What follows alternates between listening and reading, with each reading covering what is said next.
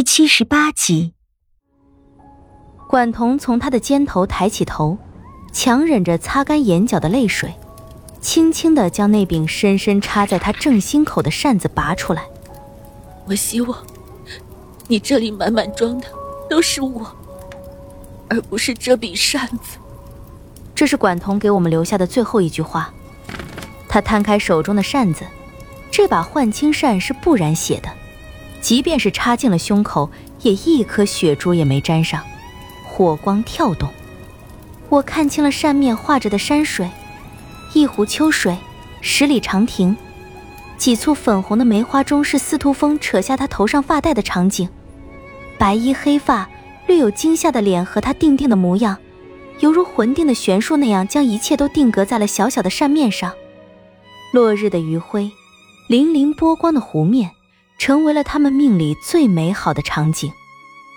青青子衿，悠悠我心。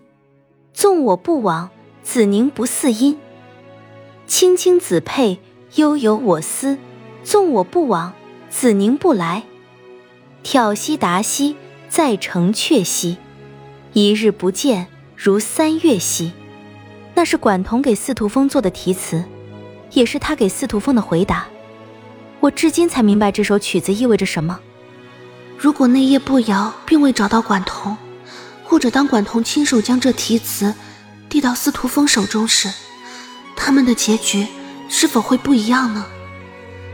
青青子衿，悠悠我心。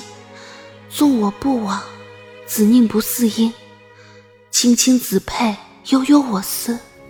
纵我不往，子宁不来。我又魔怔了。管彤拿着折扇，轻轻地把司徒风放在地上，在他额前印上一吻，低低的呢喃着什么，我们谁也没有听清，想来是在跟司徒风做最后的道别，没有眼泪，有的只是满脸悲伤和绝望。管彤将他破烂不堪的青衣一缕一缕的整理好，他知道司徒风同自己一样极爱整洁。管彤站起身。榕树叶子片片剥落，似一场无言的雪。他失魂落魄地往前走，走向自己的宿命，走向自己不堪的命运。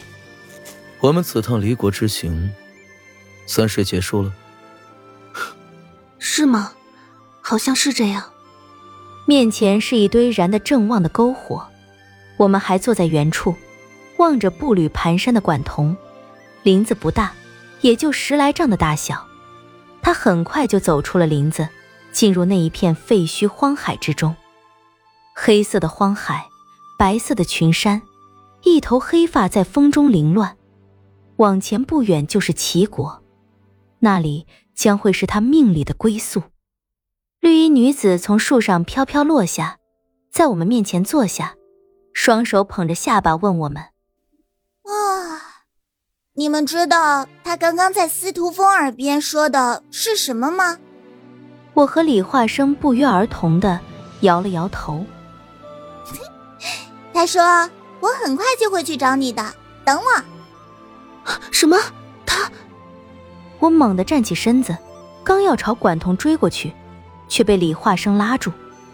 他望了望管彤消失的方向，叹了口气：“这是他选择的命。”随他去吧。这便是命吗？可是，我还想要说些什么，却又不知该从何说起。绿衣女子站起身，也朝管彤的方向望过去，无奈的长叹一声：“啊，乱世佳人，无论如何都抵不过命运。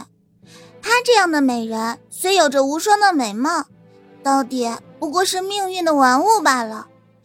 既然如此，那些美好的事情都放在心底，岂不更好？为何非得如此？他叹了口气，抬头看向天空。嗯，听说离国已经整整四年未下过一滴雨了，我便送你们一场雨。以后的荣辱兴衰，或者管彤又能给你们离国争取回来多少？就看天意吧。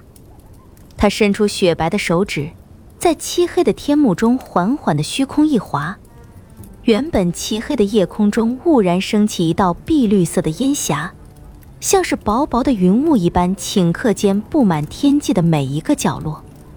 广袤的夜空里闪过道道绿色的霞光，滚滚乌云犹如万马奔腾一般，从遥远的天边急速的涌过来，像是要将整个天空都给吞没掉。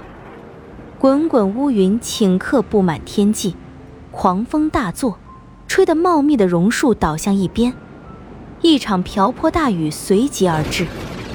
他收了手，豆大的雨滴伴随一声声的闷雷瓢泼而下。暴雨狂坠，顷刻淹没天地，浇灭了燃得正旺的篝火。姑娘，你会不语行云？在下还从未听闻，这世上竟有这样的玄术。玄术，绝狼公子，这个世界上稀奇古怪的事多了去了，这天下大道可并非只有玄术一类。再说，这门术法也并非玄术。哦，在下是孤陋寡闻了，还请姑娘指点一二。指点倒是谈不上。他微微一笑，一身都被雨水打湿，而那长及脚踝的长发却依旧随风而动，一点儿也看不出被雨水打湿的痕迹。而且他那一双赤足走在满是泥污的脏地上，也丝毫不染泥水。他停下脚步。回身看向李化生，嗯，要论武功，说实话，我不是你的对手。但是不管你使用怎么样的手段，无论是封神诀最高境界的风之化身，还是幽狼噬魂这样的玄术，皆不可伤我分毫。说论速度，封神诀在天下轻功之术当中当属第一。但若是我想要跑，凭你一百个封神诀，也别想追上我。他昂头一笑，雨水顺着他的下巴滴滴坠落，脸上颇有几分得意。姑娘未免也太过狂傲了吧？怎么说，反正对于我来说也没什么。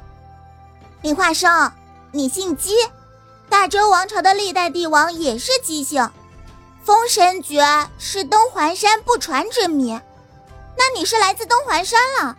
哎不知东环山第一任尊主姬寻是你何人？那是我师祖。嗯，师祖。嗯，如此算来，你是东环山第八代传人了。姬无言、姬玉、姬石这些人都是你的先辈了。嗯，算算辈分，那姬奇该是你师傅了。哎不知他现在可还好啊？李化生的脸上又出现了难得一见的凝重。